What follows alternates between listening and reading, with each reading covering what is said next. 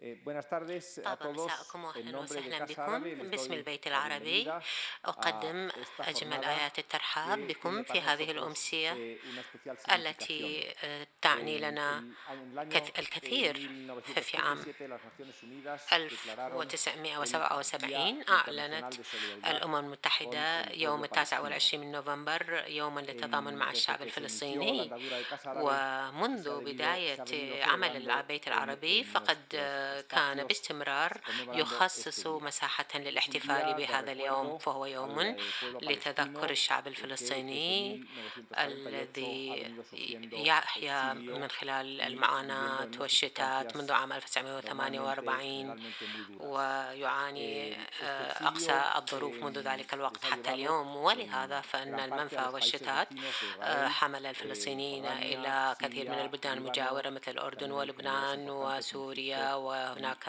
مجموعات كبيرة من الفلسطينيين أيضا في مصر وفي بقية البلدان العربية التي استقبلت الفلسطينيين بكثير من الكرم والسخاء وأيضا آه، حتى نحن نعلم الظروف التي خرج فيها الفلسطينيون من بيوتهم بدون أي شيء معهم وقد استقبلهم أخوانهم وأشقائهم العرب.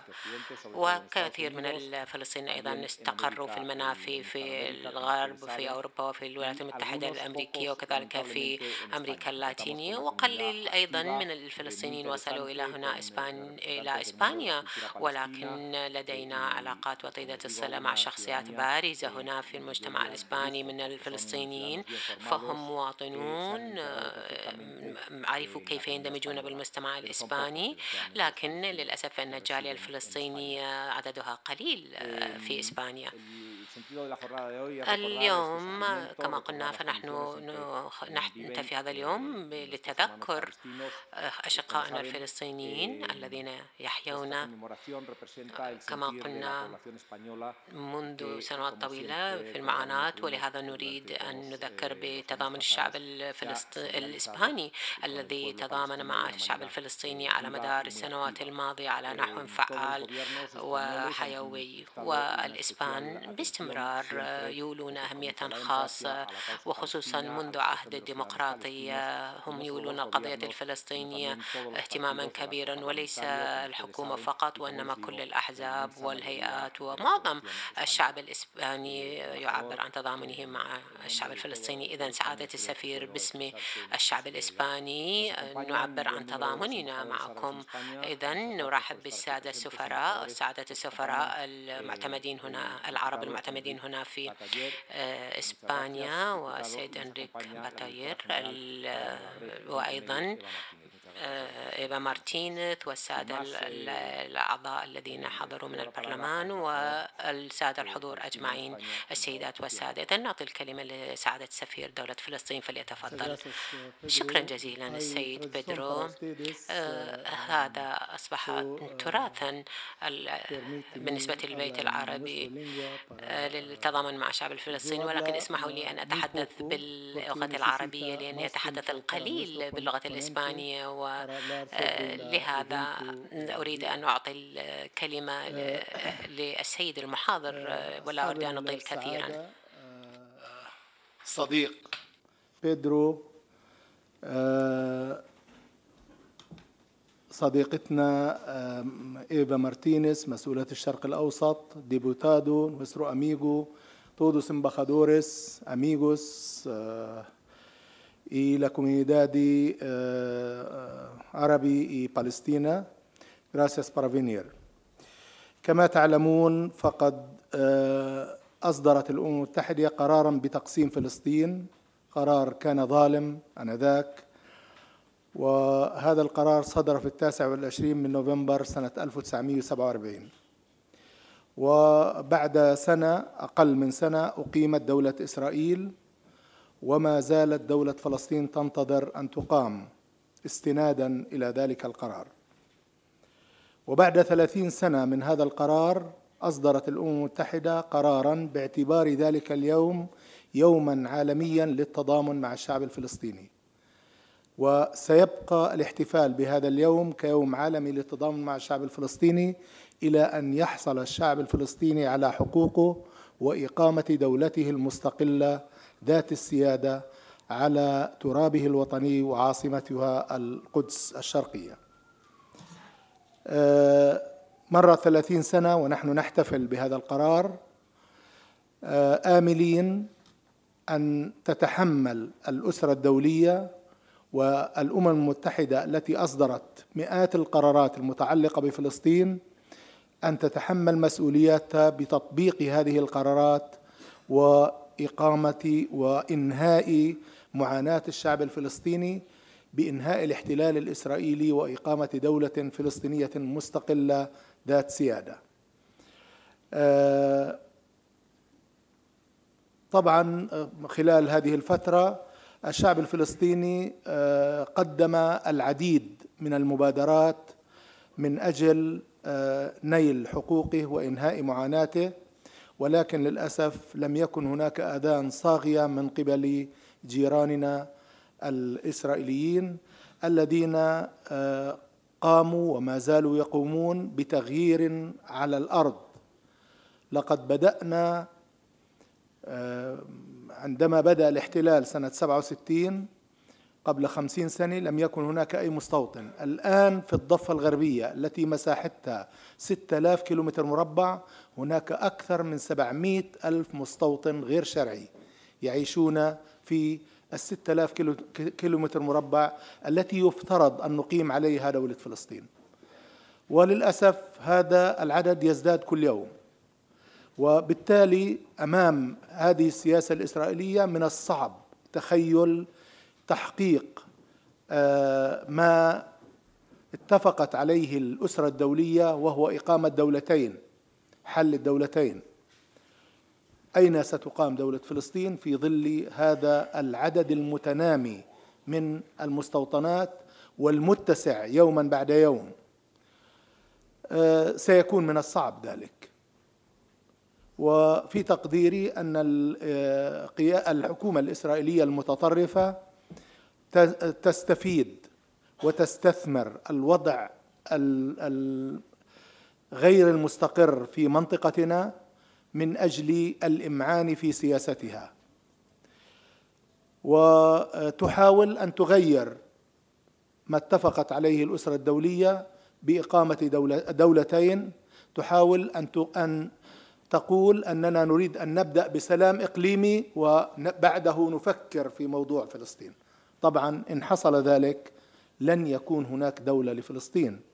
إضافة إلى ذلك أن مبادرة السلام العربية واضحة وضوح الشمس نصت على أنه آه، إذا ما انسحبت إسرائيل من الأراضي المحتلة سنة 67 وجرى حل عادل لقضية اللاجئين على أساس القانون الدولي وقرارات الأمم المتحدة خاصة القرار 194 فيمكن للدول العربية وحتى للدول الإسلامية أن تطبع علاقاتها مع إسرائيل.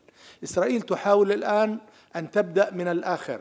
تريد تطبيع معها وبعد ذلك يمكن التفكير ماذا يمكن أن يعملون مع الفلسطينيين.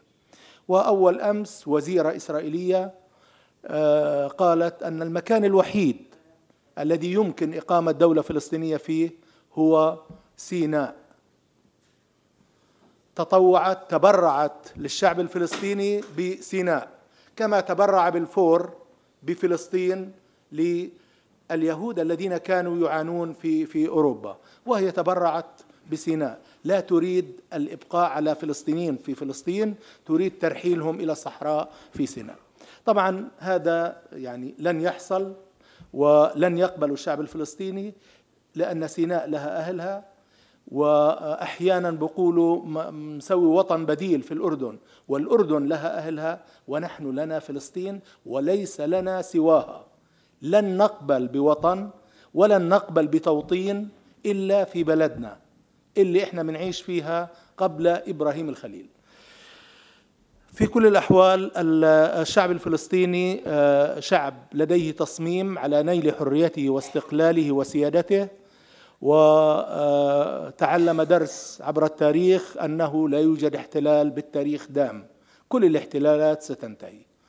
الاحتلال الفرنسي في الجزائر دام 130 سنة وبالأخير انتهى والجزائر دولة مستقلة ذات سيادة. الاحتلال البريطاني في الهند زال. الاحتلال الاحتلال الروماني في فلسطين الاحتلال الفارسي في فلسطين الاحتلال الإغريقي في فلسطين الاحتلال الفرعوني في فلسطين. كل هذه الاحتلالات زالت وبقيت فلسطين ونحن على ثقة أن الاحتلال الإسرائيلي لن يكون استثناء. وستكون فلسطين حرة مستقلة ذات سيادة. فلسطين لأهلها الفلسطينيين. ونحن شعب عملي وواقعي. أدركنا أن إسرائيل أصبحت حقيقة وجاهزين لتقبل هذه الحقيقة ولكن للأسف إسرائيل لم تتقبلنا حتى اليوم. نحن كفلسطينيين اعترفنا بإسرائيل عندما وقعنا أوسلو في الثلاثة وتسعين وما زلنا ننتظر من إسرائيل أن تعترف بنا حتى اليوم لم تعترف. وللأسف آه، الكثير من أصدقائنا في أوروبا يرهنون الاعتراف بدولة فلسطين باتفاق بيننا وبين الإسرائيليين. وهذا ظلم وهذا فيه تعدي على الحقوق الثابتة للشعوب حق تقرير المصير حق مقدس لكل الشعوب. وبالتالي لا يجوز أن يرهن بموافقة الاحتلال. الاعتراف بدولة فلسطين شرط أساسي لتحقيق السلام.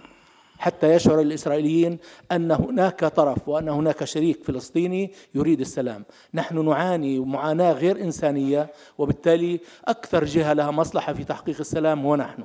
ولكن للأسف هذا آه، لم يحصل من جانب جيراننا الإسرائيليين ولكننا آه، مصممين على تحقيق السلام وعلى إنهاء هذا الصراع الدامي وعلى إقامة العدالة في بلاد والسلام في بلادنا. بلادنا هي بلد السلام. بلدنا هي بلد السيد المسيح اللي حمل رسالته من بلدنا للعالم أجمع. ورسالة المسيح رسالة السلام والمحبة. نريد أن نرى سلاما ومحبة في بلادنا آه، آه، كما كل بلدان العالم.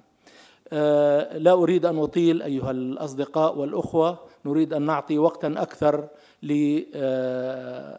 للنائب أيمن عودي وهو رئيس القائمة العربية المشتركة في الكنيسة الإسرائيلي وهو يخوض نضال للمساواة لأنهم يتعرضوا إلى تمييز عنصري ستسمعون منه الآن ويخوض إلى نضال آخر من أجل حقوق شعبه الشعب الفلسطيني.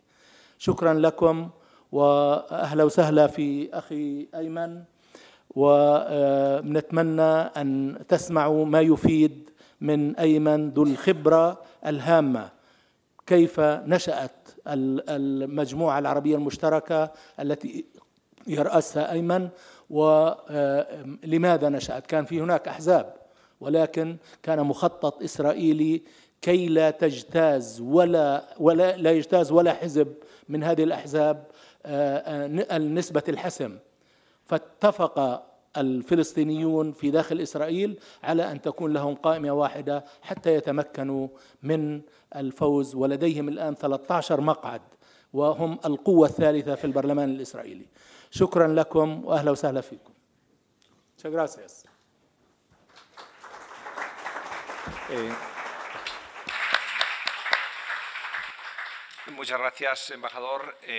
سفير والآن نرحب أجمل الترحاب بعضو الكنيسة ورئيس القائمة المشتركة آه، أيمن عودة عضو الكنيسة كما قلنا. إذا نرحب بك أجمل الترحاب في البيت العربي. تفضل. شكرا جزيلا للسيد بيدرو رئيس البيت العربي سعادة السفير كفاح عودي دار عودي مزبطين حالهم باللقاء هون. الإخوة السفراء الإخوة والأخوات. أولا أنا أريد أن أحيي إسبانيا. هذا البلد الطيب الأصيل. هذا الشعب المتضامن بكل وجدانه مع الشعب الفلسطيني. هذا الشعب الذي يعرف كيف يشعر بالعدل وتكون له حساسية لكل ظلم بالعالم. ومن هذا الموقف القيمي الأخلاقي نرى المشاعر الإسبانية الصادقة تجاه عدالة القضية الفلسطينية. أريد أن أحيي التجمعات السكنية التي أعلنت المقاطعة لمنتوجات الاستيطان وهذا نضال غير عنيف. وقوته الأساسية ليس بالبعد المادي بقدر الموقف. وواضح أن هذا النضال سيتصاعد أكثر وأكثر وسيحاصر الاحتلال الإسرائيلي.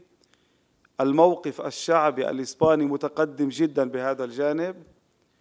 إسبانيا الرسمية تتعاطف مع قضايا الشعب الفلسطيني وتتعامل بشكل جدي ومحترم. مع قضايا الشعب الفلسطيني وآخرها الموقف المشرف في اليونسكو ولكننا ننتظر القرار الرسمي بالاعتراف بدولة فلسطين وهذا ما يجب أن يكون بأقرب وقت ممكن. اليوم هو اليوم العالمي للتضامن مع الشعب الفلسطيني الذي يوافق أيضا قرار التقسيم. قبل دقائق سألني صحفي قال لي لدي برنامج ليلي الآن كيف أشرح للجمهور الإسباني بجملة واحدة قرار التقسيم؟ قلت له هنالك شعبان داخل أرض فلسطين وليس شعب واحد نتيجة للتطور تاريخي ومن غير المنصف أن يسيطر شعب على شعب يجب أن يكون حق تقرير المصير للشعبين. هذه هي الخلاصة. وهذا هو الموقف الصحيح. في نهاية المطاف قضية الحق والعدل هي ليس قضية مطلقة لكل زمان ومكان. هنالك تطورات تاريخية. يعني نستطيع أن نشهد للكثير من شعوب العالم أنها أرادت شيئا ما في مرحلة ما من تاريخ النضال ولكن بعد تطور معين وصلت إلى قناعة بأنها تريد حلا يحقق العدالة لكل المواطنين. يعني لو درسنا تجربة جنوب إفريقيا في سنوات الخمسينيات وموقف ال ANC ومانديلا من الوجود الأبيض في جنوب إفريقيا لكان لهم موقف معين ضد كل هذا الوجود ولكن بعد ذلك تطور الموقف وتطورت بنية ال ANC حتى وصلت إلى معادلة تبحث عن العدل لكل المواطنين على هذه الأرض. هنالك مقولة بأن الحركة الصهيونية وافقت على قرار التقسيم بينما الحركة الوطنية الفلسطينية عارضت قرار التقسيم. بالخط العريض هذا الكلام صحيح تاريخيا ولكن الكثيرون يغفلون بأن من يعتلي سدة الحكم في إسرائيل هم من عارضوا قرار التقسيم. يعني إذا كانت الهجناء وافقت على قرار التقسيم فالإيتسل واللاحي عارضا قرار التقسيم. والموجود في سدة الحكم منذ العام 1977 حتى اليوم هي الأحزاب التي عارضت قرار التقسيم.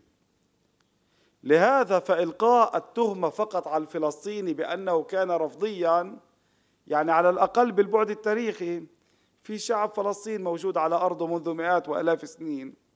وأجت مجموعة من الناس بتقول له أنا كنت هون قبل 2000 سنة بدي أخذ هذا البيت.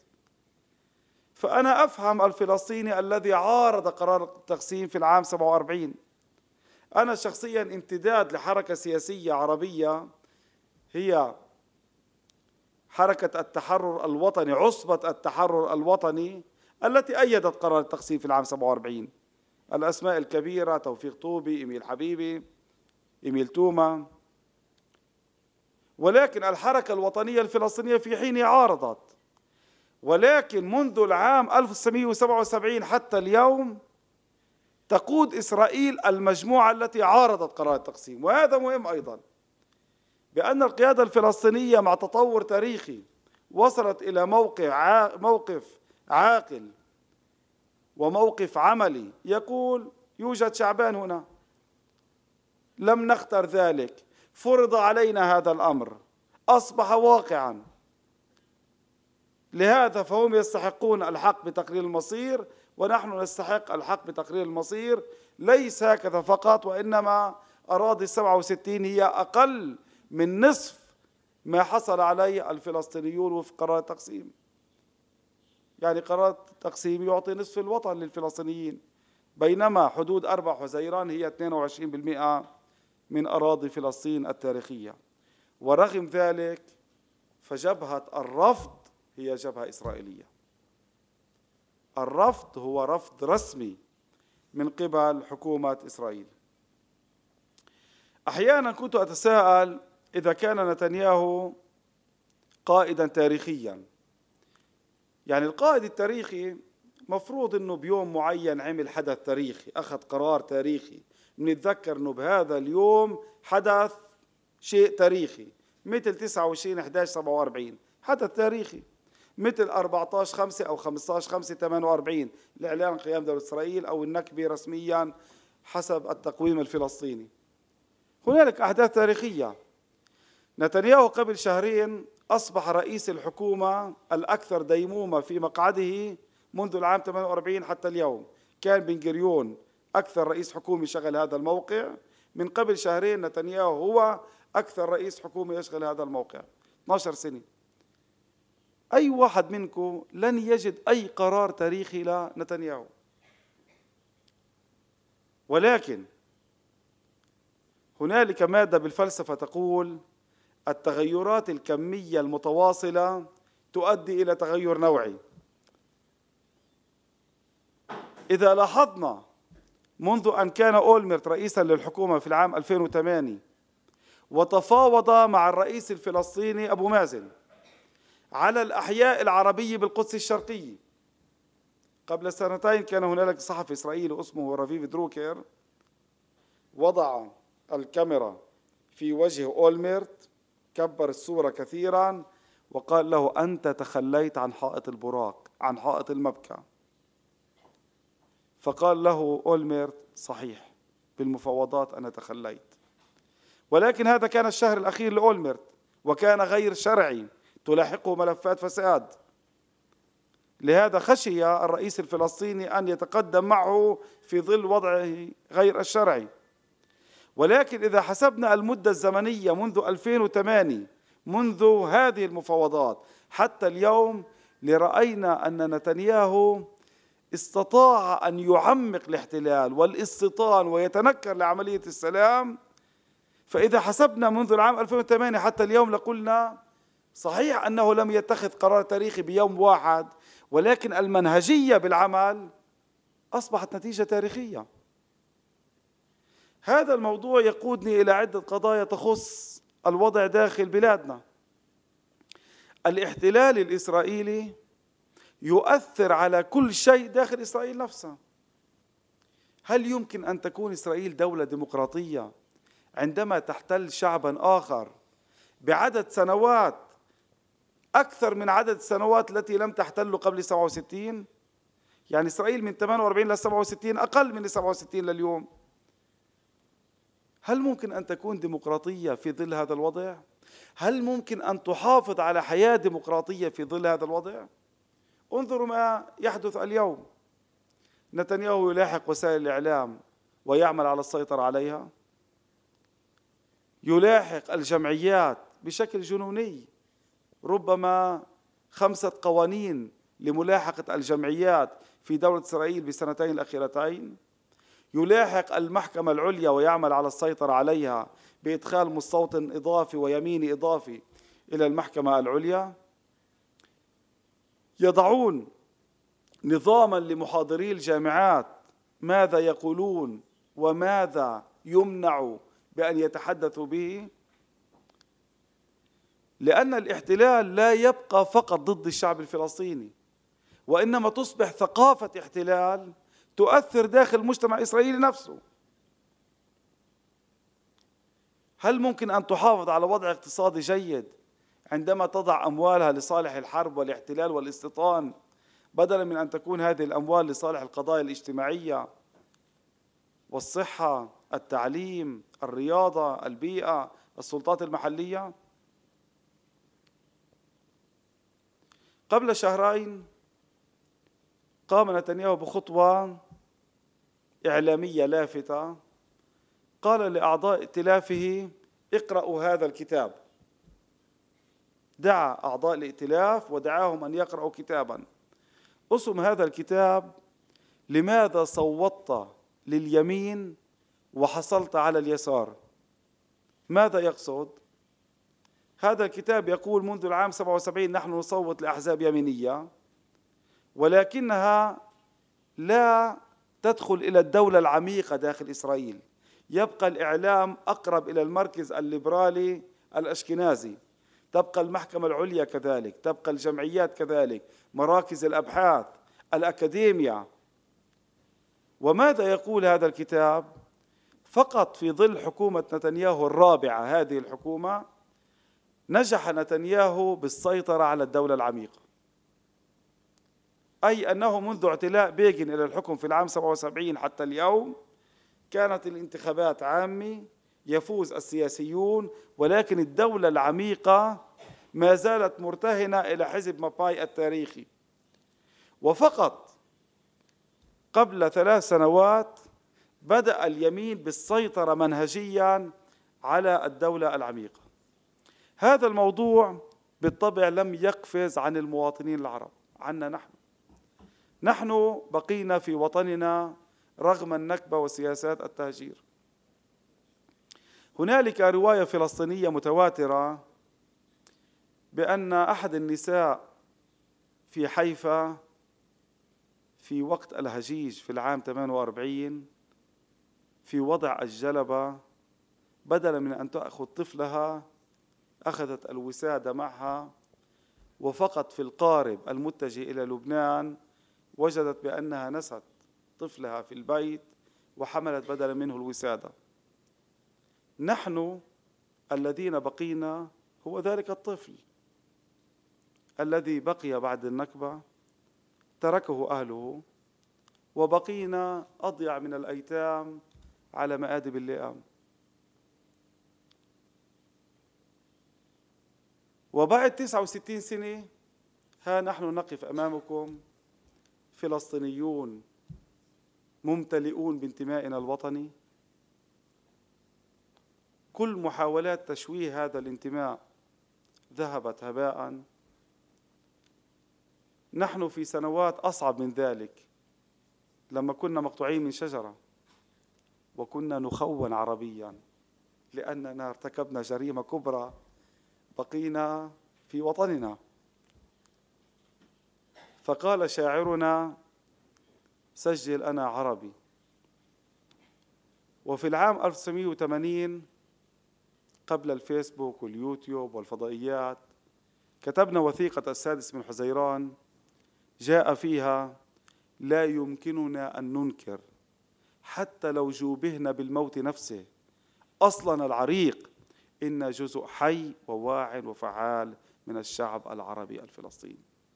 هذه الوثيقة وقع عليها عشرات الآلاف من الجليل والمثلث والساحل والنقب. نحن اليوم نشكل 20% من المواطنين في إسرائيل. أمامنا خياران إما أن ننعزل عن السياسة الإسرائيلية وإما أن نقول نحن نريد أن نؤثر بالسياسة الإسرائيلية. هذا التأثير ممكن أن يخاف أحد الإخوة ويقول ربما يكون على حساب الانتماء الوطني. نحن نشبه وطننا نشبه هذه الطبيعة نشبه هذا التراب نشبه هذه الأشجار. ولا حدا يخاف على انتمائنا الوطني. بالعكس الشعب اليهودي عم ببني قومية nation building ينفي المنفى يذهب إلى الجيش من أجل بوتقة صهر لبناء الشعب اليهودي الإسرائيلي. محمود درويش قال نحن في حل من التذكار فالكرمل فينا نحن لسنا بحاجة إلى كل هذه المعارك لبناء الانتماء الوطني. نحن في وطننا. نشبه هذا الوطن وهذا الوطن يشبهنا. إحنا جزء من محيط عربي كبير. إحنا جزء من تاريخ كبير. يعني بالله شعب عنده المعلقات وعنده السيرة النبوية والراشدين والأمويين والعباسيين. كل هذا المحيط خايف يغرق ببركة مي اسمها تل أبيب أنا لا أخشى على انتمائنا الوطني. ومن هذه الثقة بانتمائي الوطني أريد أن أؤثر على القرار السياسي في إسرائيل. لا أريد أن أعزل نفسي لأنني أعرف أن كل احتلال يزول بعاملين أساسيين. العامل الأول هو النضال نضال الشعب الفلسطيني.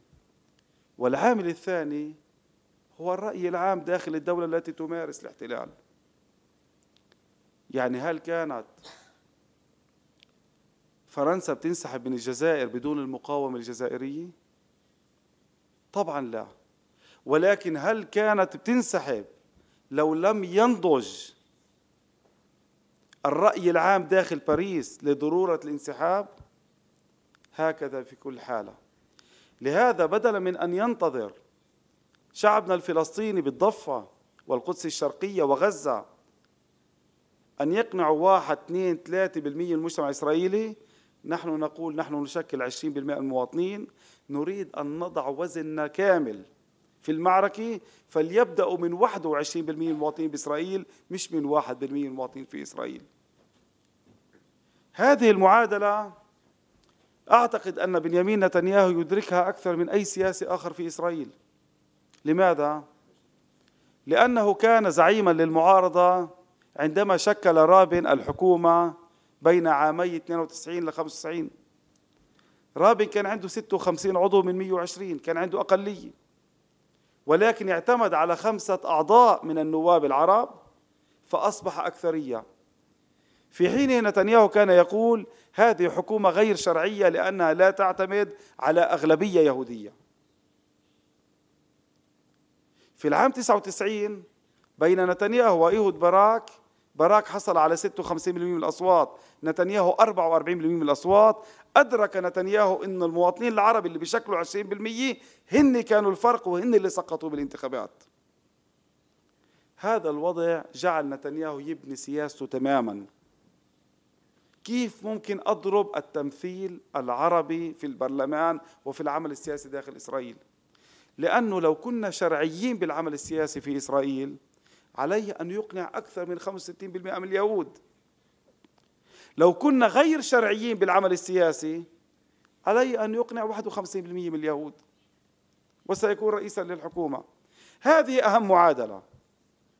لهذا رفع نسبة الحسم كي لا ننجح بالتمثيل البرلماني.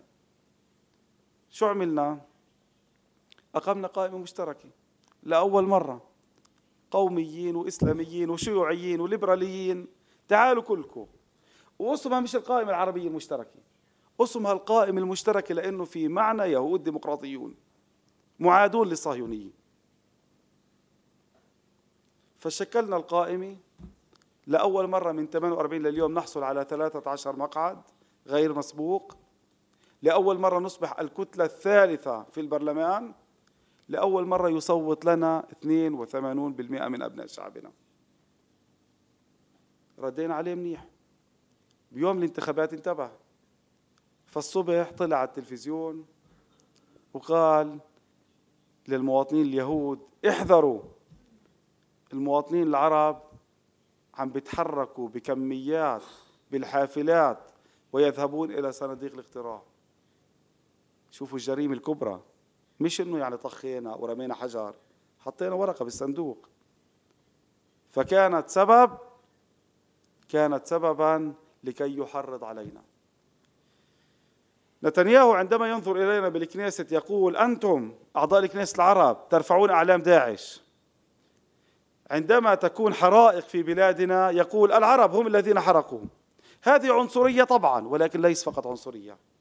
هذه سياسة استراتيجية تريد أن تضع العرب داخل إسرائيل كطابور خامس كعدو كغير شرعي بالعمل السياسي.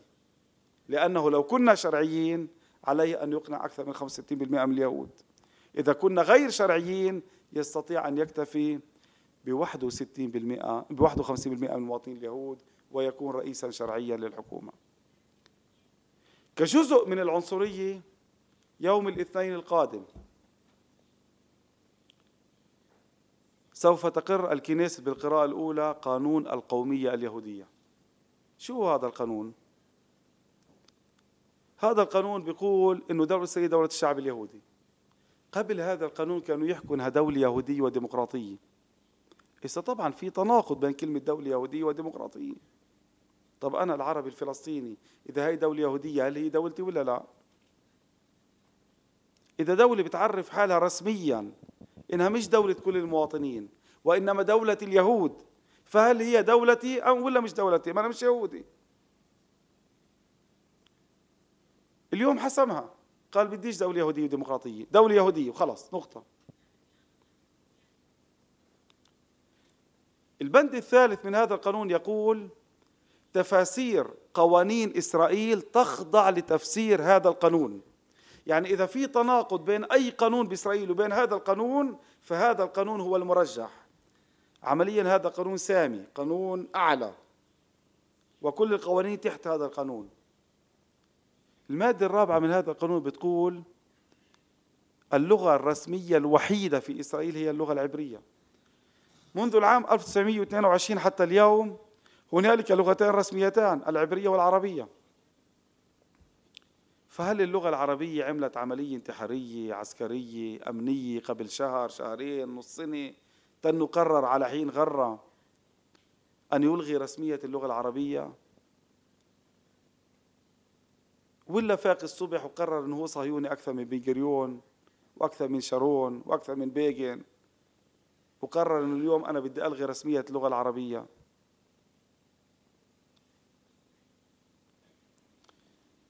أنا حاولت أن أدرس ما معنى أكثرية تعزز من القوانين الجماعية للأكثرية.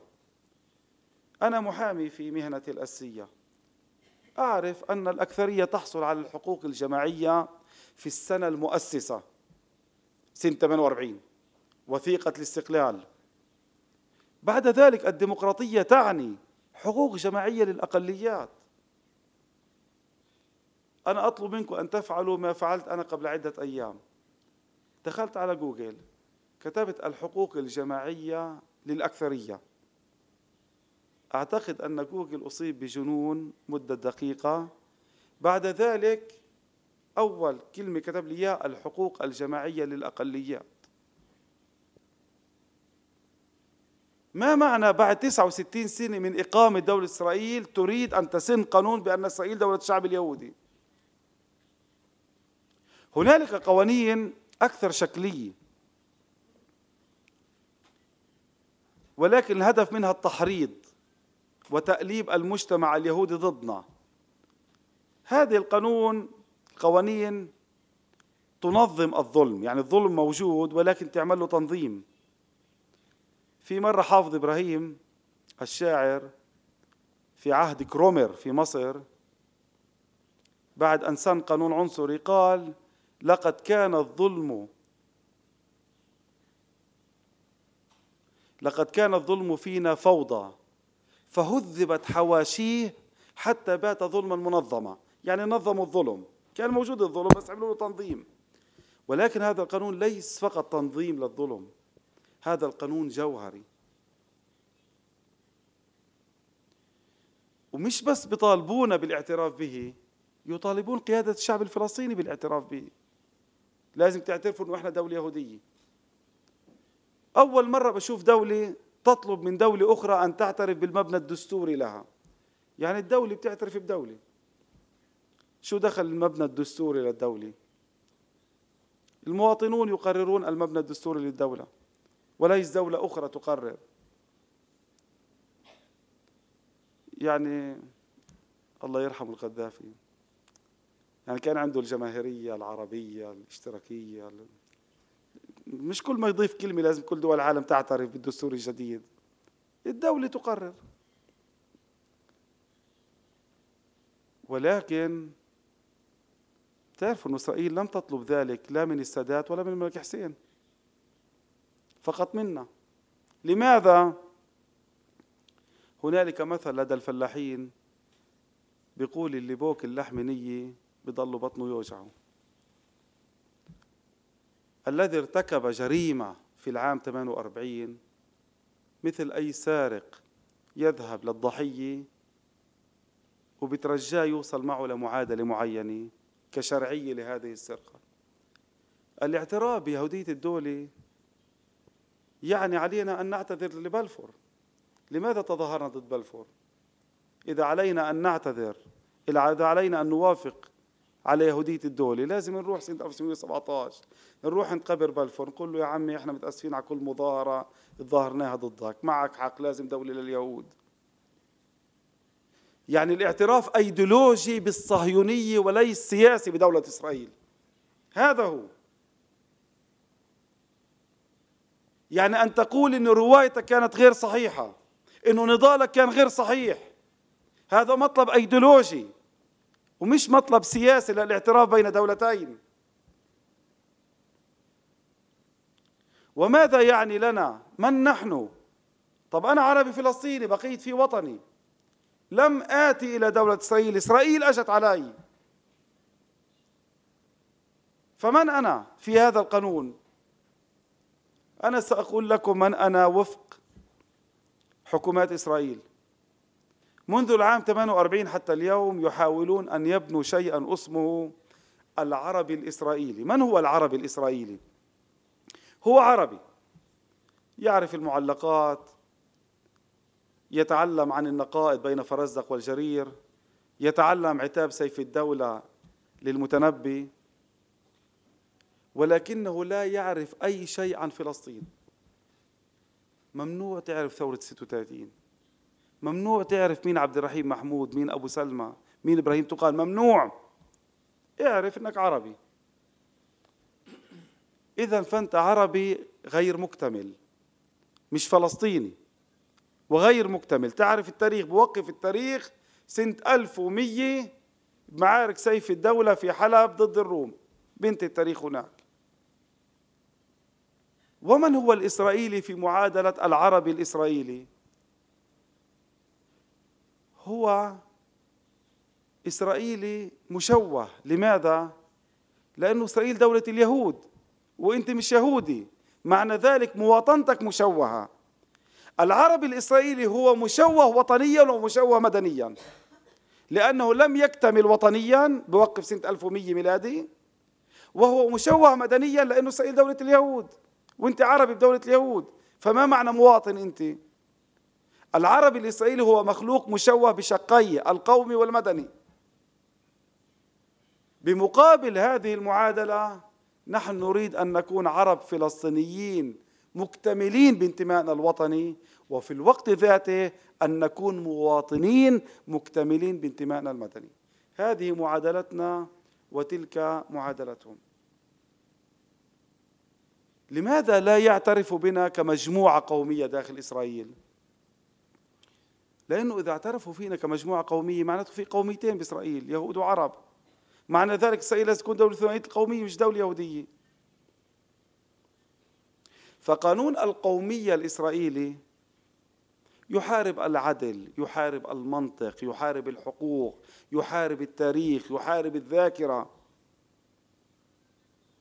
هذا القانون ستقره الكنيسة يوم الاثنين القادم. سمعتوا بيت الشعر تبع عنترة اللي بيقول يدعون عنترة والرماح كأنها أشطان بئر في لبان الأدهم مع كل هذه المصايب علينا يدعونا عنترة. الشعب الفلسطيني يدعونا أن نقف وأن نساهم لإنهاء هذا الاحتلال. وأنا بدي أقول لكم إنه لما بنلقي بوزننا في المعترك السياسي الإسرائيلي للمساهمة بإنهاء الاحتلال فهذا ليس فقط موقف أخلاقي ووطني تجاه أبناء شعبنا الفلسطيني ليس فقط وإنما هذا من أجلنا. توفيق زياد قال في قصيدته أناديكم مأساتي التي أحيا نصيبي من مآسيكم. هذه جملة ليس شاعرية فقط هذه جملة علمية. لأنه كل الوقت اللي فيه احتراب بين الدولة التي أنا مواطن بها وبين الشعب الذي أنتمي إليه وطنيا. أنا بين المطرقة والسدان فمصلحتي أنا أن ينتهي الاحتلال ليس فقط من أجل الشعب الفلسطيني ومن أجل وإنما هذه أيضا مصلحة مباشرة لي. فقضايانا مترابطة متعلقة ببعضها البعض. فنحن لسنا أبناء شعب واحد فقط. وإنما نحن أبناء قضية واحدة أيضا. ليس فقط بالمفهوم الماضوي 1948 وإنما مآلات أي حل ستنعكس على كل أبناء الشعب الفلسطيني ونحن أصحاب مصلحة بأن ينتهي هذا الاحتلال المجرم. نحن نلتزم أولا بالحفاظ على القائمة المشتركة. والمرة الجاي من أجل شعبنا أولا وثانيا جقارة فيهن بدنا نوصل 15 مقعد. من أجل أن نعطي قوة تدعيم لشعبنا وثقة بنفسه وبالوحدة الوطنية. هاي بتتعب الوحدة الوطنية على فكرة. يعني أسهل تعمل وحدة مش تحافظ على الوحدة هاي الصعب الثاني والأصعب من الثاني أن تخلق ثقافة وحدة. يا بيا مصعبها هاي. ولكننا سنحافظ على القائمة المشتركة وسنعزز من قوتها بالمرحلة القادمة ولكن لا نريد أن نكتفي بهذا. إذا كان نتنياهو خطير هو مش بس علينا خطير. الاحتلال يسيء للشعب الفلسطيني مباشرة ولكنه يسيء للشعب الإسرائيلي أيضا. ما معنى شعب بيستعبد شعب آخر خمسين سنة؟ إن شعبا يستعبد شعبا آخر لا يمكن أن يكون هو نفسه حرا. كيف بدوش يكون شعب عنيف؟ واحد من جيل 18 ل 21 بوقف بالحواجز بهين رجل عجوز. كيف بده يرجع آدم عند مجتمعه؟ بالوضع المالي كيف بده يتحسن الوضع داخل إسرائيل لما الأموال بتروح لما يسمى بالأمن بدل القضايا الاجتماعية؟ يا عم المرأة بتشكل 50% من المجتمع. هذيك المرة قرأت كتاب تاريخي عن سيرورة البشرية فبيحكوا إنه السبب الأساسي بالتمييز بين المرأة والرجل كلمة واحدة هي الحرب. فالاحتلال والحرب يجعلان من الرجل مسيطرا محاربا. الاحتلال يولد عنف النساء أول ضحايا العنف. الاحتلال والحرب يجلبان وضع اقتصادي صعب. النساء أول ضحايا هذا الأمر. فهل هذه بس قضية الشعب الفلسطيني ولا المفروض أن تكون قضية اليهود أيضا؟ لهذا لماذا يجب أن نقود النضال لوحدنا؟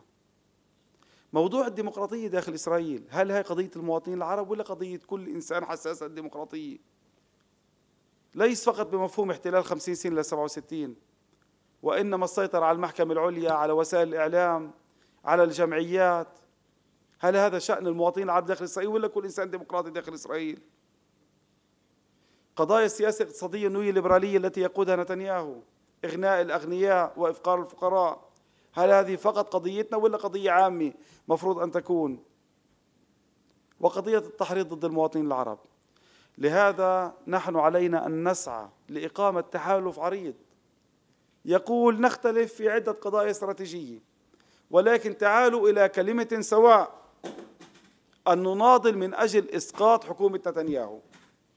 هذا الموضوع يتطلب منا توجه شجاع شجاع. وكما قلت لكم الممتلئ بانتمائه الوطني الممتلئ بهويته الوطنية لا يخشى بإقامة تحالفات كهذه. نحن نريد أن نعزل حكومة نتنياهو لا أن نعزل منها وهذه هي خطتنا للأشهر القادمة. شكرا جزيلا.